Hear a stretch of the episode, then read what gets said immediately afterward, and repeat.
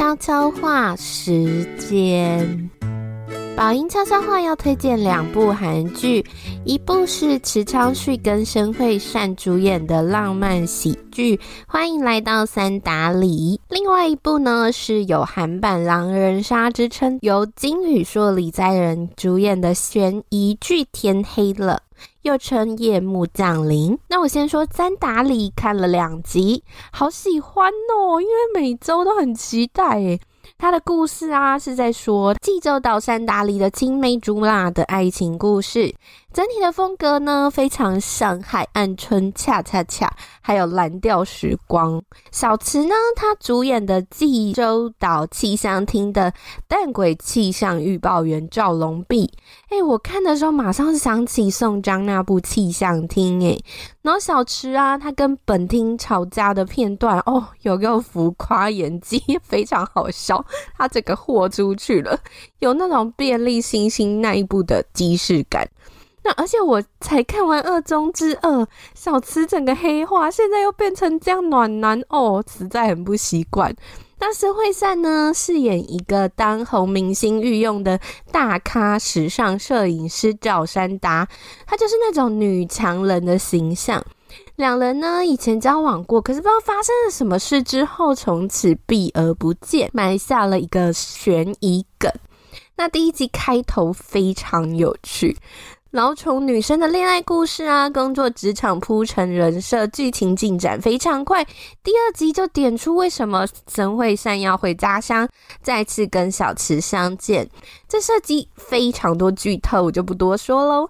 那这部的看点呢，就是在这种淳朴浪漫风里面，还加了许多渣男渣女的狗血元素哦。那个二角实在太坏，你就很想看下去，到底最后要怎么复仇呢？那第二个看点就是这部的编剧是 Go Baek 夫妇还有鬼妈妈的编剧执笔哦。以前我看这两部都是很细腻描写亲情哦，想到就是可能以后会。哭爆！那第三个看点就是，你可以看到一些那种人情味的互动啊，像是因为他的职业设定有气象厅的预报员啊、海女啊等等。第四个看点当然就是看暖男小池的恋爱戏啦。然后这部 还有车银优，大家可以期待哟。另外一部要推荐我们宇硕主演的《天黑了》，因为之前都一直知道他就在拍这部戏，还特地远去广州拍摄。这部简单的形容就是韩版《狼人杀》天黑请闭眼 Plus 高中生版的鱿鱼游戏。我的妈，那血腥程度真的建议大家不要晚上看，真的会吓死做噩梦。可是因为非常刺激又悬疑，你就忍不住一集一集的往下看下去。然后他故事啊是在说，就是有一群高中生，他们去校外教学后，入住了一个叫做武林青少年修炼院的地方，结果老师跟职员都消失了。那个地方整个没有网络，也不能打电话，只剩下学生们被迫关在密室里玩真人版的黑手党游戏。看点呢，就是烧脑，你要猜猜看是谁设计这个主谋是谁呢？还有人性的考验，还有怎么一起玩黑手党游戏。那我最惊讶的是，原本我以为啊，就是僵尸校园啊那种，呃，突变成僵尸，可是不是诶、欸，你被处罚的人当场直接死亡，而且他死法每一个都非常可怕。我每看一集就就是增加我的阴影面积。我只要看到他们死的那下当下，我真的是马上闭眼嘞。我那时候都会一直想说，这么残忍，那高中生在演这部的年轻演员跟宇硕啊，他们能接受这么残忍的死亡吗？那补充介绍一下，我们宇硕他是 Uptension 的成员，后来去选秀节目 Produce S 101以 X One 二次出道，他收了活动转型演员的作品有韩剧《2020》，他饰演帅气的大学生；另外一个是在 M 家播出的《不可杀》，很多人也有看过这部哦。那他在里面是主演一个高中生，个性比较天真的感觉。那这次是在这部演班长，对他来说也是一个新的挑战哦。女主角李在仁，相信大家对她比较不陌生，就是青春剧《Rocky 少年团》里面饰演高中羽球校队的王牌 S。那他这次的角色呢，有够冷静大胆，还敢自己一个人去那个里面探险。除了他本身喜欢看推理小说的人设应该很会解谜之外，也可以期待他跟羽硕的爱情线哦。最后补充，女主角闺蜜崔一彬，我的妈呀，她居然就是那个狗血剧《上流战争》金素妍的女儿恩星诶，我一开始完全没有认出她，因为她长短发真的差太多。可是他在《上流战争》整个超疯，而且演技呃很尴尬。如如果喜欢烧脑悬疑血腥的小朋友，一定要看这部哦，在 Friday 影音播出第一天已经上架四集，之后每周的二三四五都会同步跟播，总共十二集哟。最后补充，上次在线动还有五分钟韩语跟大家分享过韩剧最新的万用梗，就是水中海底戏啦。隔壁台的《女传》、《恶魔有约》、《七人逃多》、《婚礼大街》都在用。没想到我这次看了《三打里》跟《天黑了》，也用了这个万用梗呢，真的笑死！演员以后都要学游泳了啦，有机会可以找来看看。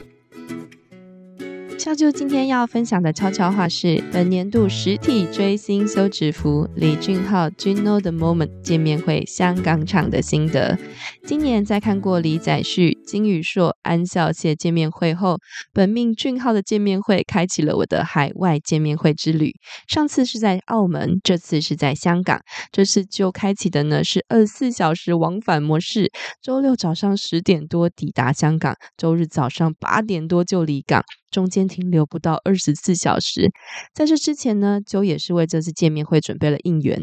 第三次做应援，好像比较上手一点点，但其实也是超级赶的。拖延症的就准备了俊浩陪你一起立牌跟抽牌的万事问古王套卡二点零，但是因为现实生活实在太忙，真的是压线才拿到成品跟包装，贴纸还是起飞前才贴好的。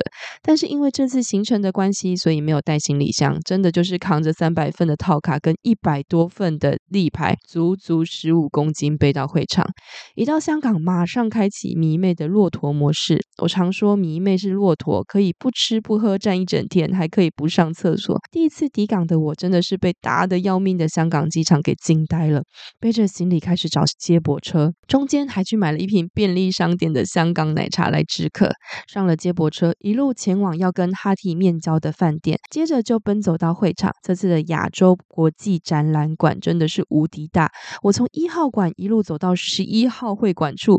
好在中间有遇到好心的哈提帮我，不然我可能肩膀直接脱臼。抵达会场后就开始排队等彩排，中间还遇到好心的哈提的投喂，让我吃了好喝到底的猪排包、香港奶茶还有蛋挞。另一个小插曲就是要帮另外一个哈提解决一个问题，所以又跑回刚刚面交的饭店处，再一路奔跑回重新彩排的队伍里面。之后如果有类似的福利活动，大家要留心是用排队的顺序为优先进场呢，还是以你本身的票号进场入座。澳门呢是不管你排队的早晚，是以你的票号进场入座；香港呢则是以你排队的顺序进场入座。因为来来回回的折腾，我进排彩排会场的序号呢是在比较后面的，但还是很感即可以看到俊浩的彩排，真的是内心已经充满了感恩呐、啊。结束彩排后，就开始发放应援。真的感谢有台湾哈提跟韩国哈提的帮忙，数百份的应援不到十五分钟就发完了。然后发完马上进入会场等待，进会场后继续分发应援给前后左右的哈提。才发现呢，大家真的是来自韩国啊、日本啊、香港等等的，一时之间呢，哇，简直就是万国博览会。时间一到，俊浩这次又自体发光，穿着牛仔上衣出来，全场尖叫声炸裂。但是没想。想到全程是用粤语访谈，粤语无能的我呢，只能用破烂的韩听拼凑这美好的晚上。同时也想称赞一下香港场跟澳门场的主持跟翻译，都是同样的两位，真的是流畅又充满了幽默。但因为背了一整天的应援物，马不停蹄的奔跑排队发放，整天只有喝一小瓶水跟吃一点东西的我，那天呢拿手机已经手抖到不行。回来看呢，才发现我的影片跟照片又是各种手震照、手抖照。所以呢，真的是要。去看见面会跟演唱会的朋朋们，真的要在入场前好好的安顿自己一下，喝多喝几口水。结束后呢，我也见识到香港机铁的炸裂人潮，因为呢刚好遇到薛之谦在同一个场地不同场馆举办了演唱会，所以香港的机铁人潮炸裂，好不容易过了几个人潮管制，挤上了机铁，终于成功的跟朋朋在香港机场面交完东西。接着立马通关入机场，到机场的我真的是种种告一段落之后，先跑去便利商店买了两瓶尊爵不凡的水，咕噜咕噜的灌进肚子里，瘫软的坐在椅子上。等到休息一阵子之后，再踏上说好不吃的麦当劳，点了个餐点，躺在麦当劳冰冰冷冷的椅子上，昏昏沉沉的睡了一下。但是实在是因为太冷了，睡不着，爬起来等了个热茶，跟邻近的哈提聊天，探索香港机场去了。最后搭上飞机飞回台湾。晚上回来后才发现，哇，十五公斤在肩膀上的印记跟证明啊！今年度的实体追星扣打就以这个印象深刻的快闪记忆结束，中间真的是追赶跑跳，但是也遇到了来自不同地方的哈提，比如在会场时我们交流不同的语言怎么说，例如你好帅，Bosta。偷两仔，大家笑开的印象，反而也是我在这段旅程最大的收获之一呢。回来后，我在线上发放应援品，那又是另外一段话了。我们今天的悄悄话时间就到这边告一段落，我们下次见，拜拜。